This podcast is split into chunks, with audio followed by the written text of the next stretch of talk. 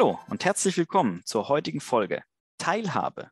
Was ist das und wer achte darauf? Heute wollen wir uns mal mit einem interessanten und wichtigen Thema beschäftigen, der Teilhabe.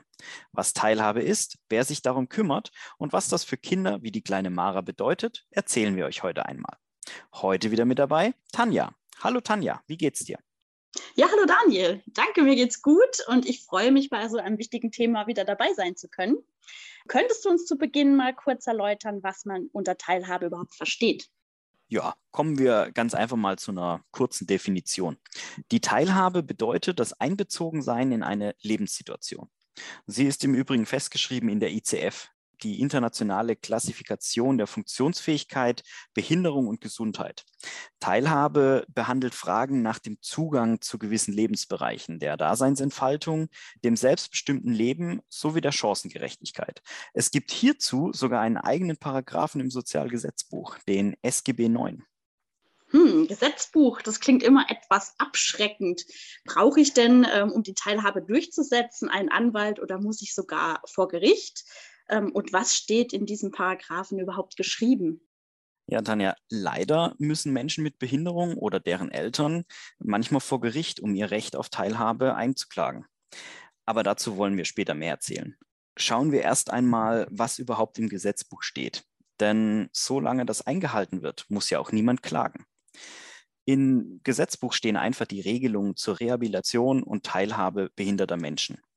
Ebenfalls stehen die Leistungen zur Teilhabe, um Beeinträchtigungen im Bereich von Lebenssituationen oder einem kompletten Lebensbereich auszugleichen, beziehungsweise gleichberechtigte Teilhabe am Leben zu fördern. Puh, das klingt jetzt sehr kompliziert und auch sehr plastisch. Hast du denn hier Beispiele, damit wir uns da ähm, das Ganze besser vorstellen können?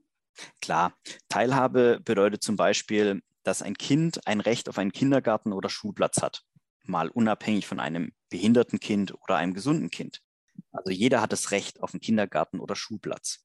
Und wenn ein Kind nicht alleine in den Kindergarten oder in die Schule gehen kann oder hierfür ein Hilfsmittel benötigt, schließt das Recht auf Teilhabe ebenfalls eine Begleitung durch eine Assistentin oder ein Hilfsmittel ein. Zum Beispiel benötigt Mara einen besonderen Stuhl, damit sie mit den anderen Kindern im Kindergarten essen kann, also am Mittagessen teilhaben kann. Ein anderes Beispiel wäre, ein Kind ist nicht so gut zu Fuß und würde deshalb von Ausflügen in Museen oder den Zoo ausgeschlossen werden. Das wäre traurig und nicht fair.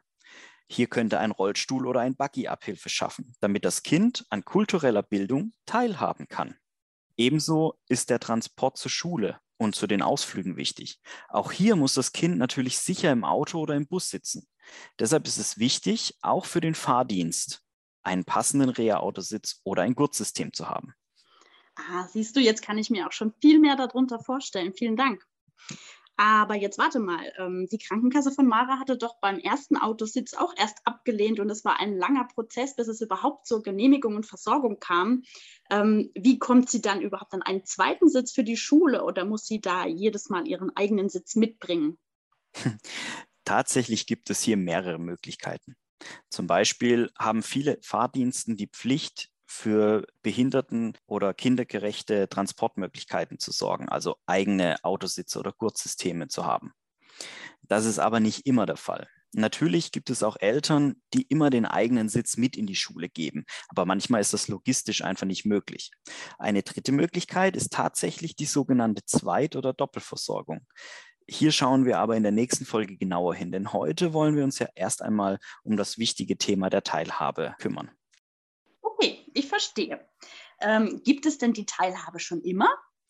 Leider nein. Die Teilhabe bzw. das Recht auf Teilhabe ist noch sehr jung und es war ein langer Weg bis hierhin. Schauen wir mal ein bisschen in die Vergangenheit.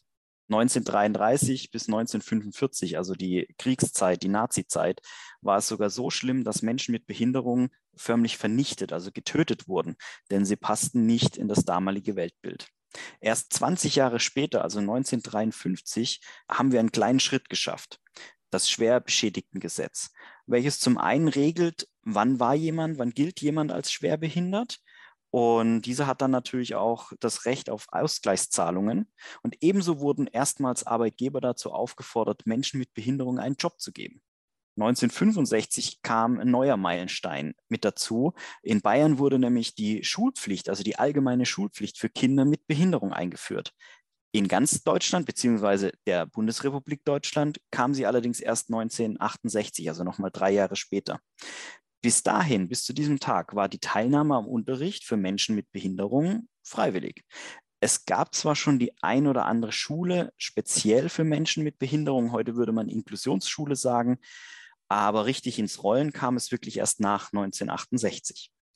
Ein paar Jahre später, 1975, gab es dann endlich die Erklärung der Vereinten Nationen, welche die Rechte von Menschen mit Behinderung darlegte und festschrieb. Dann dauerte es eine ganze Weile, bis es umgesetzt wurde. Und 92 und 93 waren wieder sehr wichtige Jahre. Zum einen wurde hier die Vormundschaft äh, für Menschen mit Behinderung abgestellt und es wurde ein Verbot erlassen, dass Menschen mit Behinderung nicht mehr benachteiligt werden durften. Dieses wurde dann sogar im Grundgesetz verankert und steht in Artikel 3. Seit 2017, und das wird voraussichtlich bis 2023 laufen, gibt es die Einführung und die Durchsetzung des Bundesteilhabegesetzes. Also die Teilhabe bekommt ein eigenes Gesetz. Das BTHG, also das Bundesteilhabegesetz, regelt hier ganz genau die Ansprüche, wie zum Beispiel die soziale Teilhabe, die Teilhabe am Arbeitsleben und für unsere Mara die Teilhabe an Bildung, also Kindergarten, Schule, Studium. Du siehst, Teilhabe ist noch relativ jung und erst in den letzten Jahren ist hier ganz, ganz viel passiert. Sie steckt also noch in den Kinderschuhen. Aber es passiert ganz viel. Wow, das waren jetzt richtig viele Infos und es ist sehr traurig, dass es äh, die Teilhabe erst seit so kurzer Zeit überhaupt gibt und somit auch die Rechte und Regelungen für die Kinder und Menschen mit Behinderung.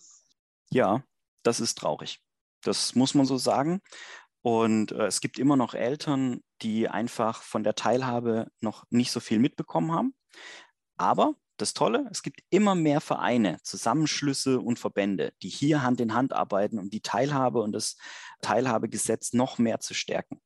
Und vor allem die Vereine, die Zusammenschlüsse und die Verbände, die kontrollieren auch, ob die Umsetzung der Teilhabe vorangetrieben wird und bauen diese Stück für Stück auf. Und ich glaube, das ist das Wichtigste. Wir werden nächste Woche nochmals einen kleinen Blick zurück zur Teilhabe werfen und dann auch auf deine Frage bezüglich der Zweit- und Doppelversorgung zurückkommen und diese klären. Hierzu lade ich extra eine Expertin ein, die vielen Eltern schon dabei geholfen hat und äh, den Mut nicht zu verlieren und kann Tipps und Tricks geben, wie man so zu einer Zweitversorgung kommt. Heute danke ich euch aber erstmal, liebe Zuhörer, fürs Reinhören. Und dir, Tanja, danke, dass du wieder dabei warst. Ja, danke. Immer wieder gerne, Daniel. Ich hoffe, wir hören uns bald wieder. Bis zum nächsten Mal, euer Daniel.